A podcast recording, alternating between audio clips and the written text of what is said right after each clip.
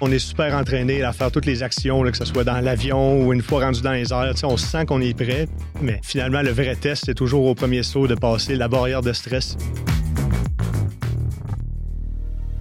Salut, ici Captain Adam Horton avec le balado de l'armée canadienne. Les gens pensent souvent que l'armée, c'est des gens qui courent partout dans les bois avec des fusils ou qui bottent des portes ouvertes. Mais en vérité, il y a toutes sortes de spécialisations qui nous permettent d'accomplir certaines tâches, comme être parachutiste, des soldats qui sautent en bas des avions et des hélicoptères pour se rendre à des places difficiles d'accès. Nous voici avec Sergent Rémi Colin Deschênes du 3e bataillon Royal 22e Régiment qui nous parle à partir de Valcartier, Québec. Et lui va nous parler de qu'est-ce que c'est d'être un parachutiste. Bienvenue au balado. Salut, merci de l'invitation. Ouais, c'est bien que vous êtes ici. Ça fait longtemps qu'on essaie d'arranger quelque chose avec des parachutistes, fait que euh, ça fait du bien de sauter là-dessus finalement. Ouais, bon, on est bien content d'être là aussi. Donc, parlez-moi un petit peu de la première fois que vous avez fait un saut. C'était quoi l'expérience de faire votre premier saut? Alors, la première fois que j'ai fait un saut en parachute, c'était avec euh, les Forces armées canadiennes, c'était en 2009. Ça faisait quelques mois à peine que j'étais rentré dans les forces.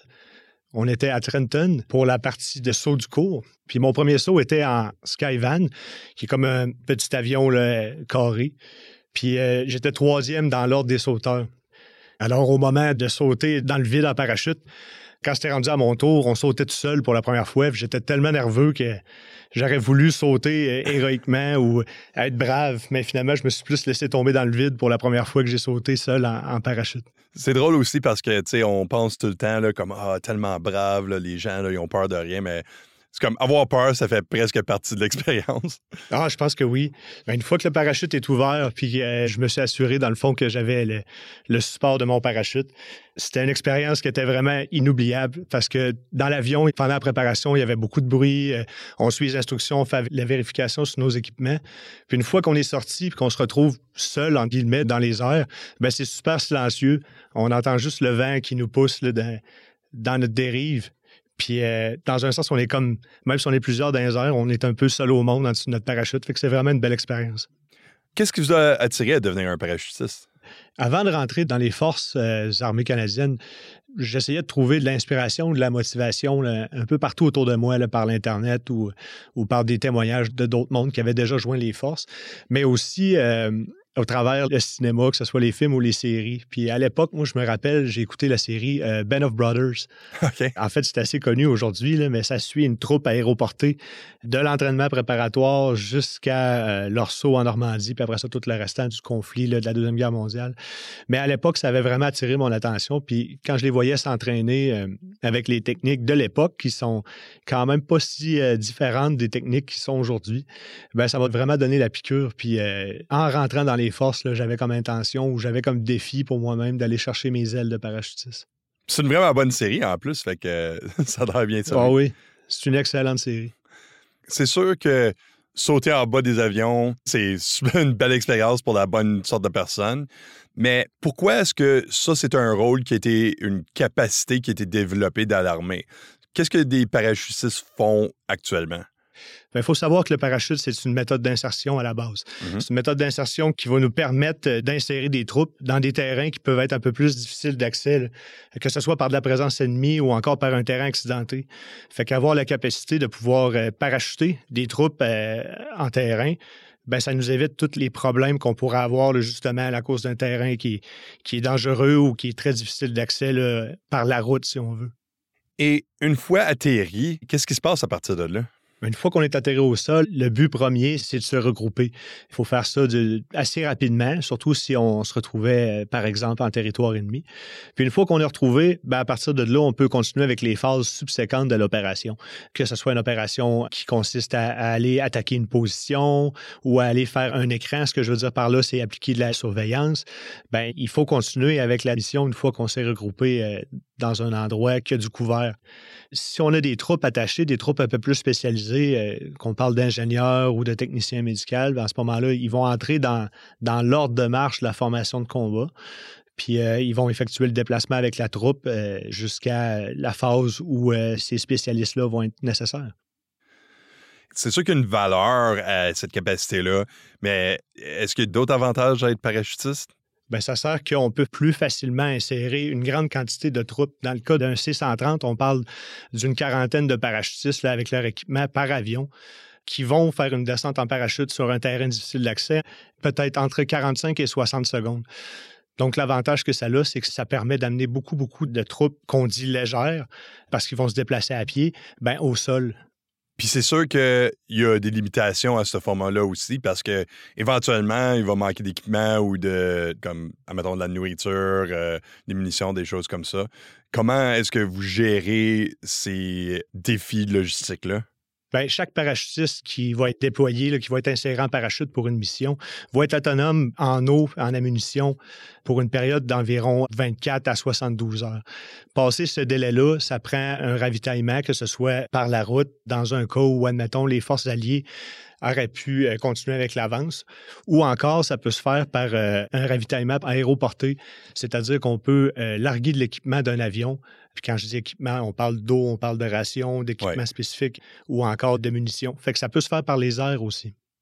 Et en parlant d'équipement, je comprends qu'il y a des sortes de sauts différents. Tu as ton centre d'ouverture automatique ou de la chute libre. C'est quoi la différence entre ces expériences-là?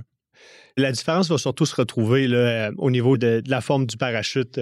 Quand on parle de sangle automatique, c'est ce qu'on appelle euh, plus communément, nous autres, le parachute rond qui est un parachute euh, plus petit, qui n'est pas dirigeable, tandis que quand on parle de chute libre, c'est là qu'on peut entendre le terme parachute carré.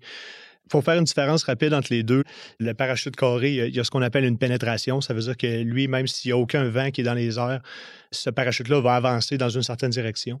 Puis ils n'ont pas aussi la même grandeur de voilure. Fait que ça, ça veut dire qu'avec un parachute euh, carré, qui est plus gros en fait qu'un parachute rond, on peut avoir une charge d'équipement qui est plus lourde.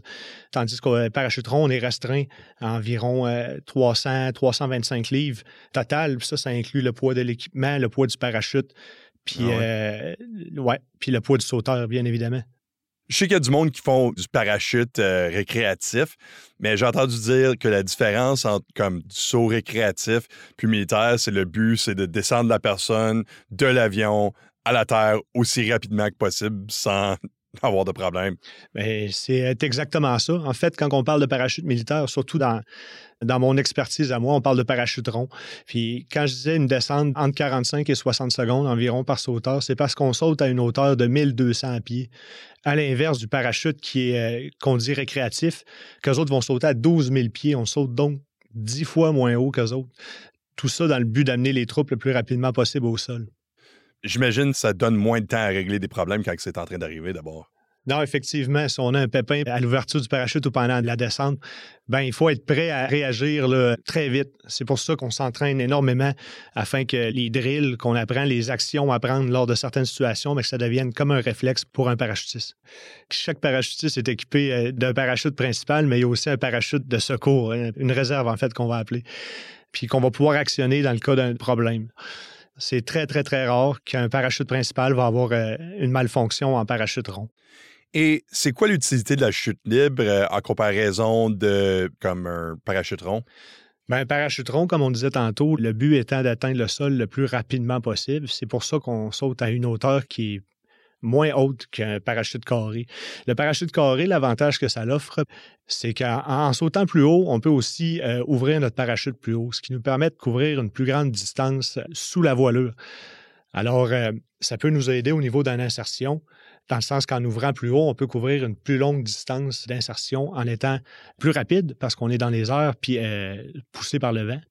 La chute libre, est-ce que c'est plus pour des tâches de grande taille ou est-ce que c'est peut-être plus pour des tâches plus spécialité? Ben, il faut dire que la chute libre dans les forces armées canadiennes va surtout être utilisée par euh, les forces des pelotons de reconnaissance ou des pelotons de tireurs d'élite de snipers. Donc, éventuellement, oui, tout le monde pourrait être formé sur le parachute en chute libre, mais c'est surtout ces métiers ou ces spécialisations du métier d'infanterie qui vont se servir de cette méthode d'insertion-là. OK, je comprends, parfait. Et est-ce que vous pouvez peut-être nous expliquer comment on peut naviguer avec un parachute?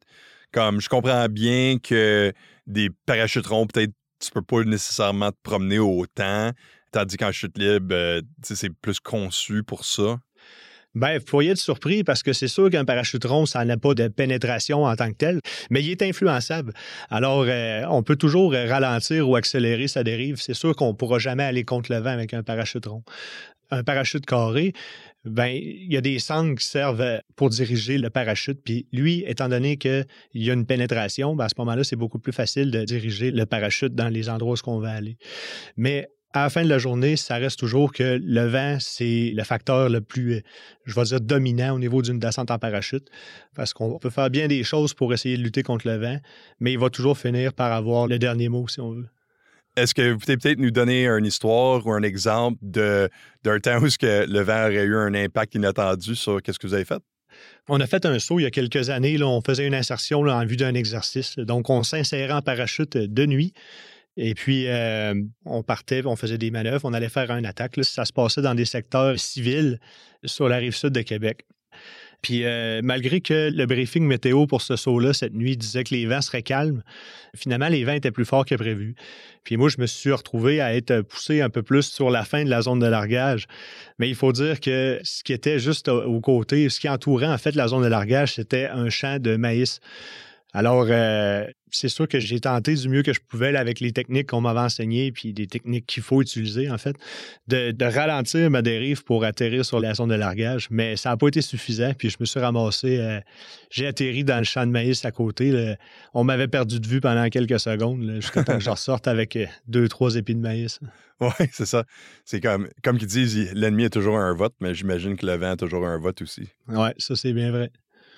Donc, c'est sûr que sauter pendant le jour, tu vois tout. En général, c'est probablement plus ou moins facile, mais comme la majorité des tâches à l'armée, des fois, c'est plus difficile la nuit. C'est quoi la différence entre le jour et la nuit en termes de saut? Ben, la plus grosse différence euh, entre le jour et la nuit, ça va être bien sûr la visibilité. Euh, ce que je veux dire par là, c'est que tout dépendamment de la lune ou de la couverture du ciel, si c'est nuageux ou si ça ne l'est pas, ben, la lumière de la lune va pouvoir nous aider ou dans le cas où ce ne sera pas présente, nous aidera pas. Donc, il peut faire très noir. Ceci étant dit, en entraînement, on va toujours s'assurer d'illuminer la zone de largage, le point d'impact principal ainsi que les limites, si on peut dire, avec des lumières. Mais il faut penser qu'en situation opérationnelle, ben, on n'aura probablement pas le luxe de mettre des lumières au sol. Donc, il faut s'entraîner à être capable de discerner le sol avec la lumière de la Lune, puis être capable de passer au travers de nos actions dans les airs pour s'assurer d'atterrir sécuritairement. Donc, c'est qui qui peut devenir parachutiste? Le plus grand prérequis pour devenir un parachutiste dans les forces armées, c'est tout d'abord d'être volontaire. C'est vrai, dans le sens que la formation est offerte à tout le monde. Maintenant, ceci étant dit, on va retrouver des parachutistes plus souvent dans les métiers de combat, euh, qu'on parle des fantassins, qu'on parle des artilleurs, des ingénieurs de combat, mais qu'on parle aussi de techniciens médicaux qui sont souvent attachés à des troupes euh, d'infanterie euh, démontées. Et Qu'est-ce que de l'air l'entraînement? C'est quoi le, processus d'entraînement? Tu as été choisi pour devenir parachutiste. C'est quoi les étapes d'entraînement? Mais une fois qu'on est choisi, le cours, lui, en tant que tel, dure trois semaines. On parle de deux semaines d'entraînement dites au sol. Après ça, avec une semaine de saut que, dans le jargon, nous, on va appeler J-Stage. Oui, le jump stage. Exactement. À ce moment-là, les candidats, les apprentis sauteurs, si on veut, euh, vont passer au travers de l'entraînement au sol qui consiste euh, en toutes les étapes d'un saut, à partir de la préparation de l'équipement, euh, aux actions à prendre dans l'aéronef avant de sauter, à toutes les actions à prendre pour les situations qui pourraient arriver pendant qu'on est dans les airs sous la voilure et finalement lorsqu'on atterrit. C'est sûr que vous faites un entraînement initial, mais suite à ça, j'imagine que vous faites des sauts réguliers ou quelque chose pour maintenir ces compétences-là. C'est quoi ce processus-là? Ben, moi, je fais partie de la compagnie para du 3e bataillon Royal 22e Régiment. C'est-à-dire que c'est là où ce que les fantassins en position de, de parachutistes se retrouvent. Fait nous, en plus de faire l'entraînement, je vais appeler ça normal, que tous les fantassins font, que ce soit de l'entraînement de manœuvre en campagne, de tir, tout ça, mais il faut se garder à niveau, là, au niveau du parachutisme. C'est-à-dire qu'on va faire des sauts, mais pour faire des sauts, ça nous prend des périodes d'entraînement ou de mise à niveau sur euh, comment configurer notre équipement. On repasse toujours au travers des procédures en cours de vol ou encore des procédures dans l'avion pour tout le temps garder dans notre mémoire, pour que ce soit comme un réflexe, euh, toutes les actions qui sont à prendre euh, au travers des sauts. Pour vous, votre expérience, vous avez combien de sauts jusqu'à date? Moi, j'ai 104 sauts en static line, en ouverture automatique, puis j'ai un petit peu plus d'une centaine de sauts en free fall. Ah, c'est pas pire, ça. C'est quand même assez. Oui. Puis, est-ce que vous pouvez expliquer, comme je sais que c'est une affaire qui existe, est-ce que vous pouvez expliquer l'importance d'un carnet de saut pour des gens qui savent peut-être pas c'est quoi? C'est important de toujours documenter chaque saut qu'un parachutiste ou qu'une parachutiste va effectuer en prenant des notes euh, sur des parties du saut peut-être qui ont été euh, un peu plus, qui se sont moins bien passées ou qui se sont bien passées aussi, euh, afin de pouvoir tout le temps s'améliorer. Ce que je veux dire par là, c'est qu'après une centaine de sauts, parfois, on oublie les éléments ou les parties spécifiques d'un saut qu'on veut se rappeler parce que le nombre fait qu'on en oublie.